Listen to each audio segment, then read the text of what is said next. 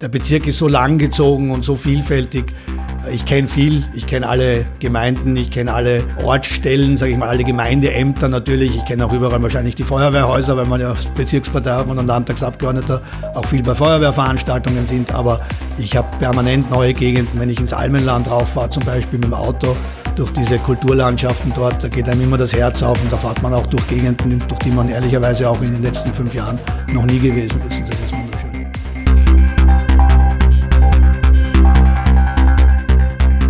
Stimmrecht, der Podcast der Steirischen Volkspartei. Stimmrecht bedeutet, wählen zu dürfen. Stimmrecht bedeutet aber ebenso, nicht nur zu reden, sondern auch etwas sagen zu wollen.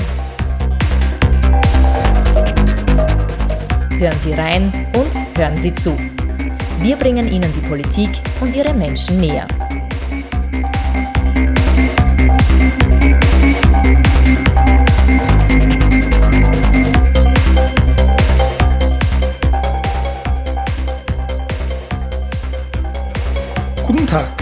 Ich bin Peter Siegmund. Schon sein Vater war dritter Landtagspräsident. Auch der Weizer Bezirksparteiobmann und Landtagsabgeordnete Andreas Kinski ist fester Bestandteil der steirischen Landespolitik. Im Stimmrecht spricht er über seine adelige Herkunft, das Leben in einem Schloss sowie darüber, warum er trotz Auszeichnung im ersten auch zum zweiten Maturatermin antrat. Außerdem redet der Vater von sechs Kindern über seine Grundeinstellung zur Familie, seine berufliche Laufbahn und darüber, was ihn an seinem weiblichen Heimatbezirk noch immer überraschen kann. Und er spricht lange über seine große Leidenschaft abseits von Frau und Kindern, den GAK, dessen Vizeobmann er seit kurzem ist. Liebe Hörerinnen, liebe Hörer, herzlich willkommen wieder bei Stimmrecht, dem Podcast der Steirischen Volkspartei. Heute mit einem Gast, der nicht nur aus einem politischen Grund bei uns sitzt, sondern der auch eine ganz andere Funktion hat, die ihm wahrscheinlich zumindest gleich ans Herz gewachsen ist, wie die der STVB. Ich begrüße Diplomingenieur Andreas Kinski sehr herzlich. Grüß Gott. Ein herzliches Grüß Gott. Danke für die Einladung. Herr Kinski, Sie sind Bezirksparteiobmann der STVP in Weiz, Sie sind Landtagsabgeordneter und Sie sind, um das gleich einmal vorweg nicht aufzulösen, aber ins Spiel zu bringen, auch Vorstandsmitglied des GAK. Darauf werden wir Richtig. dann gesondert zu reden kommen, obwohl das für mich als Erzschwarzen ein bisschen schwierig ist, aber, aber man muss maximal über seinen Schatten springen. Sie sind Träger eines bekannten Namens. Ihr Vater Hans Kinski stammte aus der altösterreichischen Familie der Grafen Kinski von Würchenitz und Tettau, wenn ich das richtig ausgesprochen habe. Kinitz und Tettau, ja. Dankeschön. Also habe ich es nicht ganz richtig ausgesprochen. Er war dritter Landtagspräsident, ist eine Nummer in der steirischen Landespolitik gewesen. Wie sehr hat Sie denn Ihr Vater beeinflusst, einerseits persönlich und andererseits politisch? Also natürlich, mein Vater hat mich ganz enorm beeinflusst und vor allem auch mein ganzes Leben mit äh, geprägt. Und äh, politisch war man als Junge natürlich auch immer wieder anderer Meinung wie der Vater, das ist so und hat gerne mit ihm diskutiert. Aber Politik war bei uns im Haus immer eine wichtige Sache, hat immer eine Rolle gespielt. Da wächst man dann natürlich hinein. Das war meinem Vater zum Beispiel auch immer wichtig, egal wo ich auf der Welt gerade war, dass ich bei Wahlen in die Heimat zurückkehre und da hat er auch keine Kosten und Mühen gescheut, mich da immer wieder auch nach Hause zu holen, auch wenn ich in München oder in Zürich oder sonst irgendwo gerade gesessen bin. Und das prägt einen. Und natürlich auch seine politischen Ansichten und sein politisches Wirken im Bezirk ist eine Sache, die man mitbekommen hat und die einem dann auch entsprechend äh, mitgegeben wurde. Ja. Was macht es eigentlich mit einem, wenn man aus einem Adelsgeschlecht abstammt? Wie sehr beeinflusst einen das? Das ist eine sehr gute Frage. Als Junger empfindet man das manchmal als etwas als eine Hypothek weil man von der Erziehung her und auch von den Dingen, die man also mitbekommt, vielleicht das eine oder andere für unnötig hält. Aber je älter man wird, desto mehr realisiert man, dass das ein großes Privileg ist. Für seine Geburt kann man ja bekanntermaßen nichts und die Tatsache, dass man da in ein großes internationales Netzwerk hineingeboren wird, wenn ich das so bezeichnen kann, dass man also überall, wo man hinkommt, auch Familie und Bekannte hat. Das ist ein Riesenprivileg, was man einfach von der Geburt her mitbekommt. Und deswegen ist es dann mit zunehmendem Alter durchaus eine Sache, die man sehr zu schätzen weiß und auch sehr demütig äh, auch dann auch zur Kenntnis nimmt, dass das ein großes Geschenk ist. Sie sitzen seit 17. Dezember vergangenen Jahres im Steiermärkischen Landtag und sind dort Bereichssprecher für Familien und Finanzen. Haben Sie sich das ausgesucht oder ist Ihnen das zugeteilt worden? Das habe ich mir zum Teil ausgesucht. Das läuft äh, so ab, dass man zu Beginn der Periode von seinem Club eine Liste bekommt von möglichen Themen, für die man sich bewerben kann und dann kreuzt man eine ganze Reihe an. Und dann wird aus diesen angekreuzten Themen der Versuch seitens des Clubs unternommen, dass die Themen ausgewählt werden, die zu dem Mandatar gut passt. In meinem Fall ist das natürlich die Familie mit äh, meinen sechs Kindern, ist auf der war ein aufgelegter, so schön äh, gesagt im Fußballerdeutsch. Und ähm, was die Finanzen betrifft, aufgrund meiner beruflichen Haupttätigkeit, ist das auch etwas, was mir natürlich liegt, das Thema. Und insofern bin ich wahnsinnig glücklich über beide Themen und habe mich sehr gefreut, dass ich die dann zugeordnet bekommen habe. Kommen wir gleich auf Ihre berufliche Tätigkeit zu sprechen. Ich habe mir natürlich ein bisschen was angeschaut und da steht, nach dem Präsenzdienst Studium der Technischen Betriebswissenschaften und Maschinenbau an der Eidgenössischen Technischen Hochschule in Zürich 1990 Abschluss als Diplomingenieur. Warum Zürich? Das ist, geht auf meinen Physiklehrer zurück, den Professor Heinisch, der auch an dieser Schule studiert hatte und der in meiner Gymnasialzeit mir immer wieder ein gewisses mathematisches Grundverständnis und eine äh, gewisse sag ich mal, Leidenschaft bei mir entdeckt hat und gesagt hat, äh, ich wäre prädestiniert, an diese Hochschule zu gehen, an die es ja nicht ganz einfach ist, auch reinzukommen. Äh, da gibt es gewisse Zulassungskriterien und er hatte da mir das sehr ans Herz gelegt und gesagt, wenn du in diesem Bereich äh, beruflich dich auch weiterentwickeln willst, ist das eine der besten Schulen, die es auf der ganzen Welt gibt. Und wenn du die Chance hast, dorthin zu kommen, dann mach das. Und äh, ich habe zunächst keine Aufnahme an der Schule gefunden. Das ist vielleicht noch eine nette Anekdote, weil ich äh, in keinem naturwissenschaftlichen Fach maturiert hatte. Und der damalige Unterrichtsminister Fred Sinowatz hatte damals auf ein Schreiben meines Vaters eine Ausnahme gemacht und mir genehmigt, dass ich zu dem Zeitpunkt, wo die Kollegen, die bei dem ersten Mal nicht bei der Matura durchgekommen sind, dass ich da noch mal ein zweites Mal auch antreten durfte und auch damals eben in Physik noch einmal eine Zusatzmatura ablegen konnte. Und dann äh, mit dieser Zusatzmatura habe ich dann eben Aufnahme an der Technischen Hochschule in Zürich gefunden und dort vier Jahre lang studieren können. Und das war eine großartige Zeit. Das heißt, Sie sind wahrscheinlich der einzige Österreicher, der zum zweiten Matura-Termin angetreten ist, obwohl er es beim ersten Mal schon geschafft hat, oder? Ja, beim ersten Mal sogar mit ausgezeichnetem Erfolg bestanden, weil das war auch eine Zulassungsvoraussetzung an der, an der Hochschule. Ja, es war so. Es war äh, damals äh, eine Extraschleife zu drehen. Ansonsten hätte ich eine sehr, sehr schwierige Aufnahmeprüfung dort machen müssen, für die man normalerweise mindestens ein halbes, dreiviertel Jahr Vorbereitungszeit braucht. Und da war mir der Weg über diese Zusatzmatura erschien mir einfacher und besser. Und ähm, damals haben wir da vom Unterrichtsministerium eine große Unterstützung bekommen und äh, das möglich gemacht worden ist. In Ihrer Vita steht auch, dass Sie 2001 Mitbegründer der Blue Corporate Finance AG waren, die 2015 in Quarton International AG umfirmiert wurde. Auf der Homepage steht aber auch, Andreas Kinski ist Partner bei Quarton International. Er verfügt über mehr als 22 Jahre Erfahrung in der Beratung von Unternehmen bei internationalen Transaktionen, Restrukturierungen und Privatisierungen. Jetzt nehme ich an, dass das eine Unternehmensberatung ist. Warum sind Sie in Ihrer eigenen Firma als Partner gelistet? Das ist so dermaßen, dass wir eine Partnerschaft sind in dem Unternehmen. Also das ist wie bei einer Rechtsanwaltskanzlei, wo man mit mehreren Partnern gemeinsam ein Geschäft betreibt. Also ich bin nicht alleiniger Eigentümer gewesen, muss ich auch dazu sagen, von der Quarten. Wir haben ja im Jänner 2019 19 an eine amerikanische Investmentbank verkauft. Aber Partner waren wir immer und als Partner haben wir uns immer tituliert. Das ist so üblich in meiner Branche. Was macht das Unternehmen? Das Unternehmen berät, das haben Sie richtig erkannt, andere Unternehmen wenn sie beschließen, dass sie sich verkaufen wollen, also dass sie Anschluss an ein anderes Unternehmen finden wollen oder eine Finanzierung durchführen wollen oder an die Börse gehen wollen. Ja, das kann sein, dass das ein Unternehmen ist, was in den Händen eines Eigentümers ist, der in der Familie keinen Nachfolger mehr hat. Das kann sein, dass das ein Unternehmen ist, was in Finanzinvestorenhand ist, die nach einer gewissen Zeit wieder aussteigen wollen. Die kommen zu uns und wir begleiten dann den Prozess von der Vorbereitung des Unternehmens auf so einen Verkaufsprozess über die Erstellung der Verkaufsunterlagen, der Geschäftspläne, bis hin dann zum tatsächlichen Verkauf, suchen den Käufer im internationalen Bereich und verhandeln dann auch äh, die Transaktionen durch. Wir beraten momentan so zwischen 15 und 20 Unternehmenstransaktionen im Jahr nur in unserer deutschen und Schweizer Gesellschaft. Wir haben das Unternehmen über die Jahre gut aufgebaut. Wir sind in Deutschland mit Sicherheit einer der führenden mittelständischen Beratungen in diesem Bereich und haben äh, in unseren Bestrebungen auch internationaler zu werden eben auch 2019 einen Partner selbst gesucht, der uns äh, gerade in Amerika auch ein größeres Netzwerk eröffnen kann und mit der Firma Cowen gefunden, an die wir dann als Gründer und Gesellschafter 2019 verkauft haben. Also ich bin Stand heute korrekterweise nicht mehr Eigentümer der Firma, sondern bin jetzt zum ersten Mal in meinem Leben angestellt und führe das europäische Geschäft dieser Unternehmung.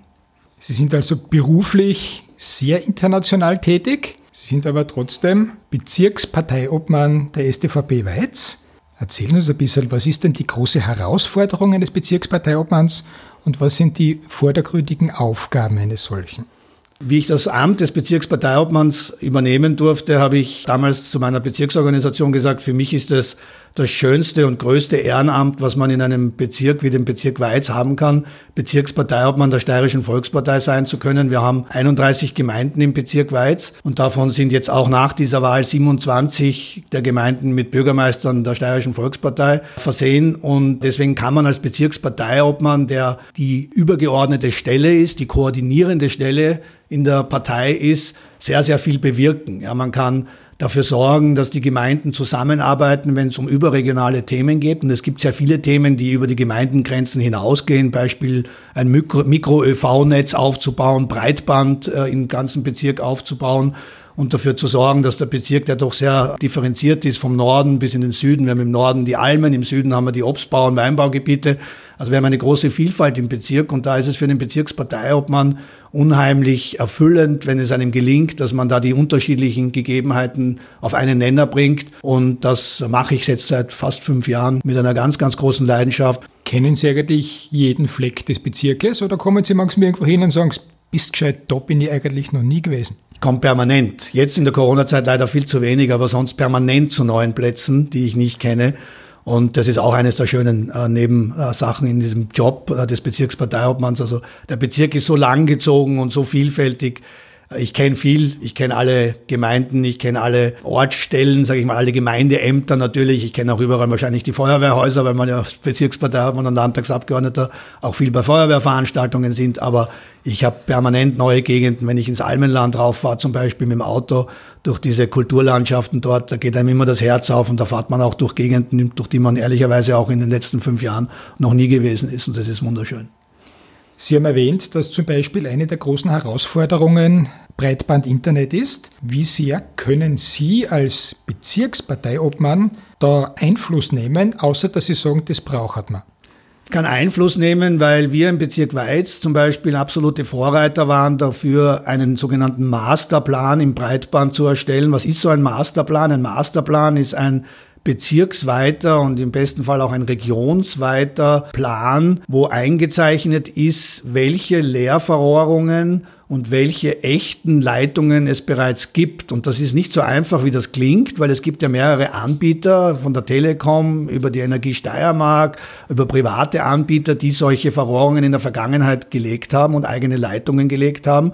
Und das alles in einen Masterplan zusammenzulegen, sodass der Bürgermeister dann, wenn er eine neue Baustelle, einen neuen Straßenbau, ein neues Haus baut, weiß, wo er Anschluss nehmen kann, um das Netz wirklich dann auch sinnvoll auszubauen und wo es vielleicht auch noch Leerräume gibt, sogenannte weiße Flecken gibt. Das ist extrem wichtig. Und jetzt weitergehend, was die Umsetzung dann betrifft, haben wir im Bezirk Weiz die sogenannte G31 gegründet, eine Gesellschaft, wo alle 31 Gemeinden daran beteiligt sind. Auch das gilt es wieder zu koordinieren und auch wirklich durchzubringen dass da nicht jeder sein eigenes Süppchen kocht mit der Verrohrung, sondern dass es ein gemeinsames Ganzes gibt, weil es nützt dem Betrieb oben im Almenland in der Gemeinde Gasen wenig, wenn es ein Breitband im Ilztal in der Gemeinde gibt, ja, sondern der braucht das da oben und da muss es sichergestellt sein, dass vom Knotenpunkt Birkfeld beispielsweise eben auch bis zu der Firma Willingshofer in der Gasen dann auch eine Leitung gelegt ist.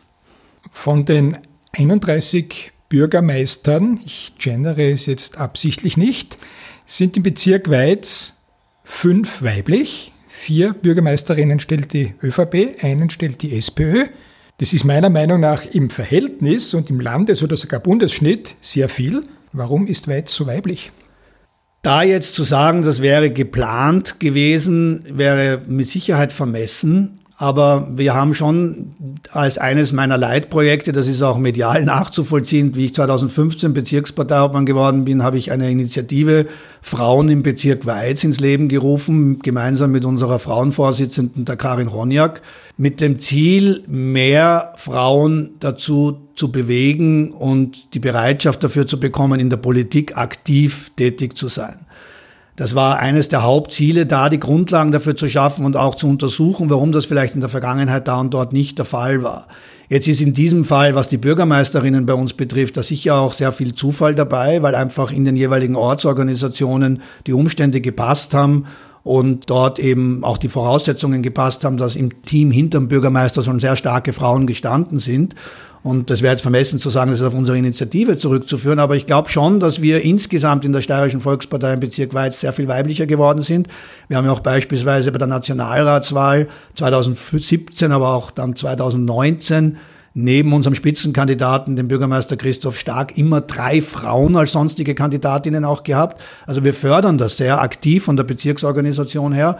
Und vielleicht ist es deshalb auch so, dass sich die eine oder andere Frau dann auch wohler fühlt, wenn es darum geht zu sagen, willst du nicht Bürgermeisterin werden? Und wir wollen das auch weiter vorantreiben. Wir sind stolz auf diese Quote, wenn man sie so nennen darf. Ja, die Quote ist auch durchaus manchmal negativ behaftet, aber hier sehr, sehr positiv. Wir sind froh, wir sind im oberen Vereistristal jetzt sehr weiblich geworden mit den Bürgermeisterinnen Anita Feiner in Straleck, mit der Silvia Carelli in Fischbach und jetzt neu mit der Bernadette in, in Miesenbach. Das äh, freut uns natürlich und ich glaube, dass das eine gute Basis ist, um das weiter auszubauen, weil noch sind wir nicht dort, wo wir hinwollen. Sie wohnen so wie man sich es von einem Adeligen vorstellt, nicht in einer Wohnung, sie wohnen nicht in einem Einfamilienhaus, sie wohnen in einem Schloss. Das klingt jetzt gut, das ist auch sehr schön, ich kenne es. Das ist das Schloss Stadl bei Mitterdorf. Das ist seit 1966 im Besitz ihrer Familie. Ja. Wurde ihnen offensichtlich übertragen, geschenkt, sie haben es geerbt, wie auch immer. Ist das nicht so etwas wie ein Dana-Geschenk, wenn man ein Schloss bekommt und dort quasi leben muss und das betreiben muss?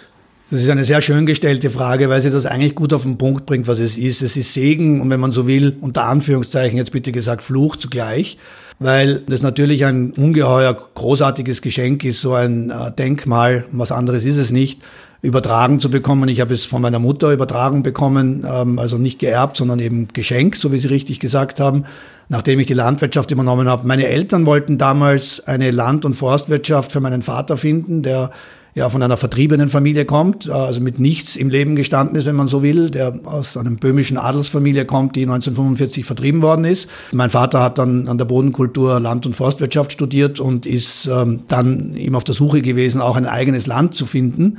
Und sie sind in der Steiermark fündig geworden und das Schloss war eine Ruine. Ja, das war also, man hat Fotos von damals. Es hat auch viele Menschen gegeben, gesagt haben, die sind völlig verrückt, dass sie das übernehmen. Das wird nie mehr wieder was werden. Da sind die Bäume aus dem Dachstuhl rausgewachsen. Da haben die Wände äh, keine Fenster gehabt äh, und nichts. Also es sind wirklich, äh, wenn man die, die Fotos aus 1966 anschaut, glaubt man das nicht, so wie das heute dasteht. Und meine Eltern haben damals gemeinsam mit dem Bundesdenkmalamt die Aufgabe übernommen, das wieder aufzubauen. Und das was passiert nicht von heute auf morgen, sondern sowas passiert über die Jahrzehnte. Das ist ein Generationenauftrag. Und so wie es heute dasteht und wie wir das mit meiner Familie genießen können, ist das absolut ein Privileg, weil wir haben Platz für die sechs Kinder. Wir haben gerade jetzt auch in der Corona-Zeit, wie man das wieder so deutlich spüren konnte, was das bedeutet, Platz und Auslauf zu haben.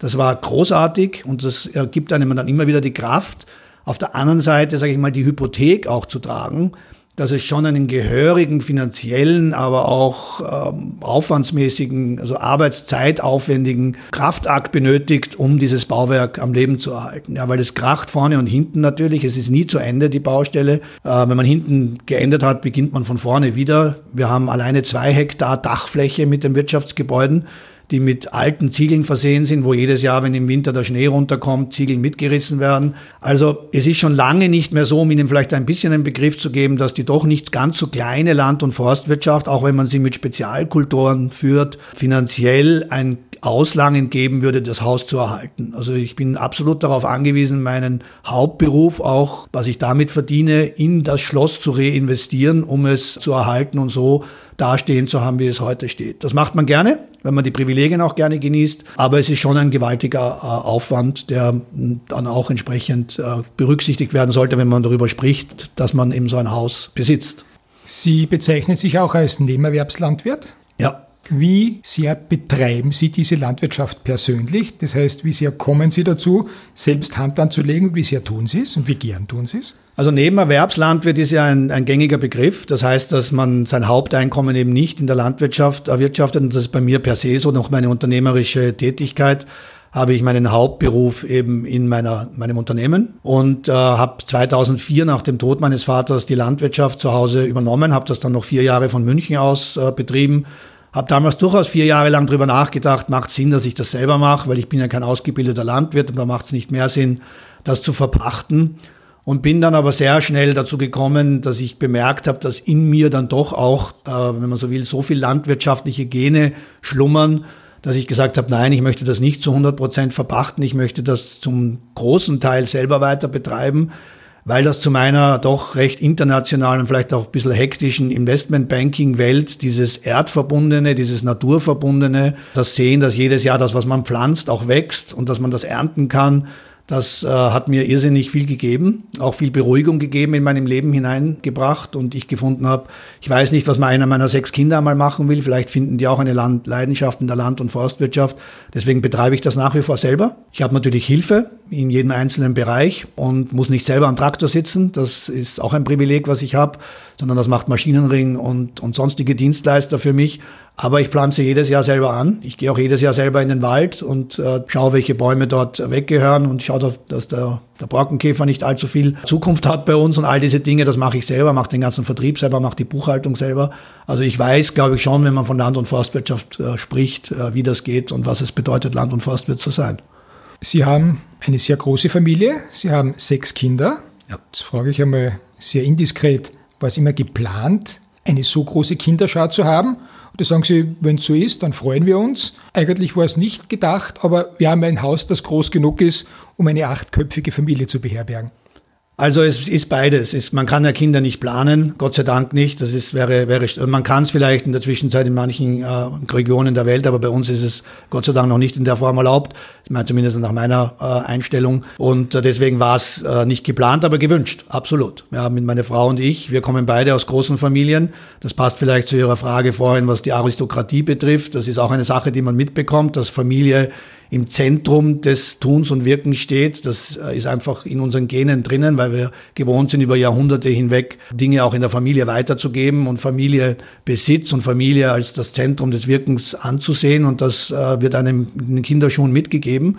Und ich habe es immer als Privileg gefunden, drei Schwestern zu haben. Und ich habe es auch, eher, meine Frau aus, kommt aus einer sehr großen Familie. Und ähm, also im weiteren Sinne dann auch, wenn man ihre Tanten und Onkel anschaut, noch sehr viel größer als äh, meine. Und deswegen war es uns immer ein Wunsch und ein Anliegen, viele Kinder haben zu können. Wir haben 1996 geheiratet und erst 2002 das erste Kind bekommen. Da war ich bereits im mittelhohen Alter von 35 Jahren. Hätten Sie mich damals gefragt, wie viele Kinder wollen Sie noch haben, hätte ich mit Sicherheit mir nicht vorstellen können, dass es noch fünf werden zusätzlich, also sechs in der Summe, weil mit 35 rechnet man damit nicht mehr. Aber ich bin dann zum, 50, zum 50er auch noch einmal Vater einer kleinen Tochter geworden und die sechs Kinder sind äh, genau das, was wir uns gewünscht haben. Sie sind das Zentrum unseres Lebens. Äh, es ist der Grund für alles, was ich in meinem Leben tue, findet sich dann wieder in meinen Kindern wieder. Ähm, es ist äh, ein, ein wunderbares Leben, was wir da in diesem großen Haus mit den Kindern haben können. Zu sehen, wie unterschiedlich alle sind. Keines der sechs ist gleich. Jedes geht seinen eigenen Weg.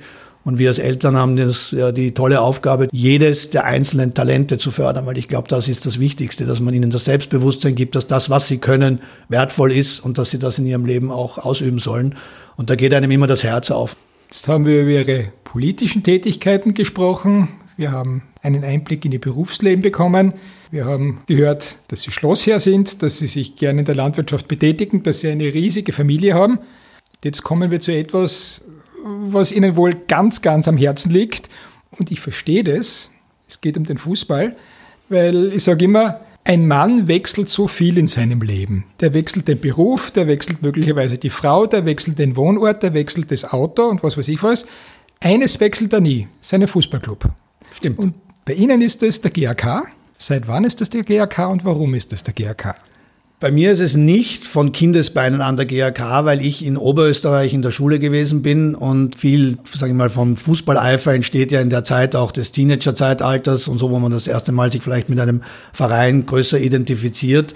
Und damals waren die heimischen Clubs doch weit weg. Und ich bin dann ja im Ausland gewesen und auch in äh, München, viele, viele Jahre und bin dort begeisterter Fußballgeher gewesen. Mit Freunden von mir waren wir äh, noch im alten Stadion und jetzt in der Allianz Arena äh, immer wieder fast jeden Samstag. Ich bin nach wie vor Dauerkartenbesitzer beim FC Bayern.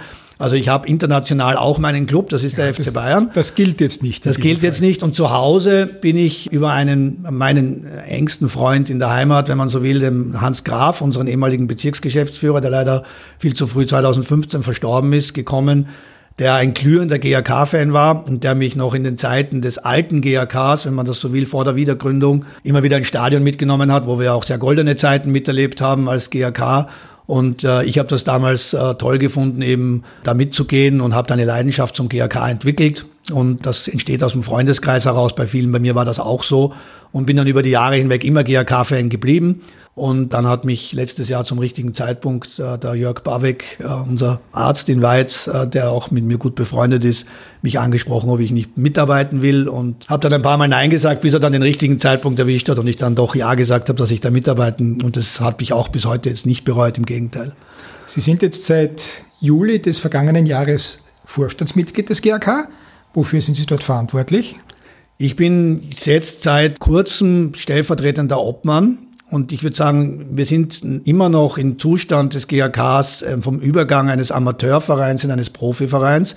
Wir sind ja sechsmal hintereinander Meister geworden, weil wir nach der Neugründung in der untersten Spielklasse wieder beginnen mussten und dann jedes Jahr die Meisterschaft errungen haben, bis wir in der zweiten Liga letztes Jahr angekommen sind. Das ist, glaube ich, europaweit einzigartig, ähm, dass man sechsmal hintereinander Meister wird. Wir sind jetzt äh, in der zweiten Liga angekommen und unsere Aufgabe ist es jetzt vor allem, diese, diese Herkulesaufgabe erfolgreich zu bewältigen, aus einem reinen Amateurverein, wo jeder ehrenamtlich gearbeitet hat, in einen Profiverein zu wandeln. Das ist nicht einfach. Das beginnt bei dem Aufstellen der finanziellen Mitteln und endet auch bei der Reorganisation. Und da hat jeder im Vorstand viele Rollen. Meine Rolle ist es vielleicht, dort die politischen Netzwerke mit einzubringen, die notwendig sind für einen äh, Stadtverein um ähm, äh, an die notwendigen äh, Stellen auch zu kommen, die dann notwendig sind, wenn man in einem Stadion spielt, was der Stadt gehört, etc. pp. Und auch dafür zu sorgen natürlich, dass ich mein Netzwerk mit einbringen kann, was die Sponsorensuche betrifft. Das ist ein ganz wesentlicher Bestandteil bei uns und jeder packt dort an, wo er, glaube ich, gerade denkt, anpacken zu können. So ist das bei uns im Moment noch. Das ist eine, eine unfassbar spannende Aufgabe, eben dieser Wandel vom Amateurbetrieb in den Profibetrieb, den äh, zu begleiten. Das ist äh, äh, glaube ich, eine einmalige Chance auch und die mache ich mit einer großen Leidenschaft in der Zwischenzeit. Wie sieht da Ihr Horizont aus, Ihr persönlicher oder ist es ist Ihr persönlicher auch der, der vom gesamten Verein getragen wird? Sprich, die heurige Saison war ja nicht so, wie man sie sich vorgestellt hat. Sechsmal Meister und dann endet man fast auf einem Abstiegsplatz, wenn es einen Absteiger gegeben hätte. Was darf man vom GAK in der nächsten Saison erwarten und was erwarten Sie vom GAK in den kommenden Jahren? Wir haben natürlich ein Ziel, GAK gehört in die erste Liga und das wollen wir auch wieder erreichen. Wir sind uns aber darüber bewusst, dass das ein langfristiger Prozess ist. Sowas geht nicht von heute auf morgen. Die letzte Saison, Sie haben es angesprochen, war jetzt keine ganz einfache. Natürlich auch aufgrund dieser Umstellung vom Amateur in den Profibetrieb. Und da muss man schon auch äh, würdigen, dass uns nicht nur dieser Umstieg gut gelungen ist mit unserer Bilanz, die wir vorgelegt haben, dass wir trotz dieses, dieser großen Herausforderungen keine negativen Zahlen geschrieben haben, mit einem sehr geringen Budget und dass es uns vor allem auch gelungen ist, als einer von, glaube ich, zwölf Teams oder einer von drei Teams in der zweiten Liga, die Zahl ist mir jetzt nicht genau beläufig, kann man aber sicher recherchieren, eine Bundesliga-Lizenz zu bekommen, obwohl wir nicht in der Bundesliga äh, spielen. Wir sind also zum ersten Mal wieder seit der Neugründung, dass der GAK die Lizenz hat, also die finanziellen Rahmenbedingungen stimmen, dass wir und auch die organisatorischen, dass wir theoretisch schon in der ersten Liga spielen könnten. Im nächsten Jahr wollen wir uns im Mittelfeld festigen. Wir wollen uns auf der finanziellen Seite so stabil und äh, gefestigt aufstellen, dass wir sagen, ja, wir sind jetzt wirklich ein Zweitliga, ein Profiverein. Und dann, wenn wir das geschafft haben, uns da im Mittelfeld festzusetzen und gute sportliche Leistungen bringen, dann gehen wir mit Sicherheit den, das, das Thema Aufstieg in die erste Liga an. Und das werden wir dann genauso, wie wir das die letzten Themen angegangen sind, sehr strukturiert, sehr geplant, sehr gezielt angehen. Und ich bin mir sicher, dass wir dann hoffentlich bald auch wieder ein Derby erleben, wo wir uns dann beide im Stadion begegnen können. Jeder für einen unterschiedlichen Verein, aber das ist ja Fußball, das gehört ja dazu, das macht's ja aus, oder? Dass wir alle unterschiedliche Leidenschaften haben und darüber kräftig streiten, diskutieren, lachen und uns austauschen können. Und ich finde das wunderbar, dass ich jemandem gegenüber sitzt, der hier einem anderen Verein die Daumen hält. Das ist die Essenz des Fußballs. Unsere Divergenz wobei man Divergenz vielleicht nicht ganz so ernst nehmen kann, würde sich ja auch nach München ausweiten, weil ich dort ein echter 60er bin und die Bayern für mich jetzt nicht der Lieblingsclub sind, aber dort gibt es halt leider auch kein Derby, nicht? Dort gibt es momentan auch kein Derby. Das hat sich, wie ich äh, angefangen habe, Bayern-Fan zu sein, war das natürlich ein großartiger Kampf. Immer noch die großartigen Derbys, äh, die Blauen gegen die Roten. Dort sind es nicht die Schwarzen, sondern die Blauen. Und wir ähm, unvergessliche Abende dort verbracht haben im Stadion bei diesen Derbys. Jeder, glaube ich, in München hofft sich auch, auch, auch als Bayern-Fan, dass das eines Tages wiederkommt. Und glaube ich, ähnlich ist es in Graz. Ich glaube, auch wenn da durchaus der eine oder andere Fan vielleicht anderer Meinung ist, aber am Ende des Tages wünschen wir uns doch alle wieder, dass wir in ein gemeinsames Stadion gehen können, dass wir dort gegeneinander ähm, sportlich kämpfen können und tolle Derby-Gefühle haben. Ja, also nichts ist schöner als ein Derby-Spiel, für mich zumindest. Und ich glaube, es geht Ihnen gleich. Genauso Auch wenn wir uns unterschiedliche Sieger wünschen. Vielleicht machen wir uns das jetzt vor den Hörerinnen und Hörern aus. Das erste Derby, in dem es um was geht, gehen wir gemeinsam und der Verlierer zahlt dem anderen ein Bier. Ja, aber was gemacht. Absolut gerne. Sehr gerne. Herr Kinz, ich bedanke mich sehr herzlich für Ihre Zeit. Es war ein sehr amüsantes Gespräch mit sehr vielen Themen, die wir angeschnitten haben. Ich wünsche Ihnen weiterhin alles Gute, privat, politisch und, und jetzt beiße ich mal ein bisschen auf die Zunge, auch für Ihren Lieblingsclub, in dem Sie eine sehr dankenswerte und wichtige Aufgabe übernommen haben. Ich danke Ihnen vielmals für das Gespräch. Es waren wirklich äh, unglaublich spannende Fragen dabei, die ich auch nicht jeden Tag bekomme. Insofern war das für mich auch wirklich eine ganz, ganz kurzweilige Gelegenheit hier und äh, danke auch den Hörerinnen und Hörern des Podcasts, wenn Sie sich das bis zum Ende angehört haben. Vielen herzlichen Dank und allen noch einen schönen Sommer. Liebe Hörerinnen, liebe Hörer, auch von meiner Seite wieder herzlichen Dank für Ihre Aufmerksamkeit und Ihr Interesse. Ich freue mich, wenn Sie sich nächstes Mal wieder für den Podcast Stimmrecht der Steirischen Volkspartei interessieren und seien Sie gespannt darauf, wen wir Ihnen in der nächsten Folge präsentieren.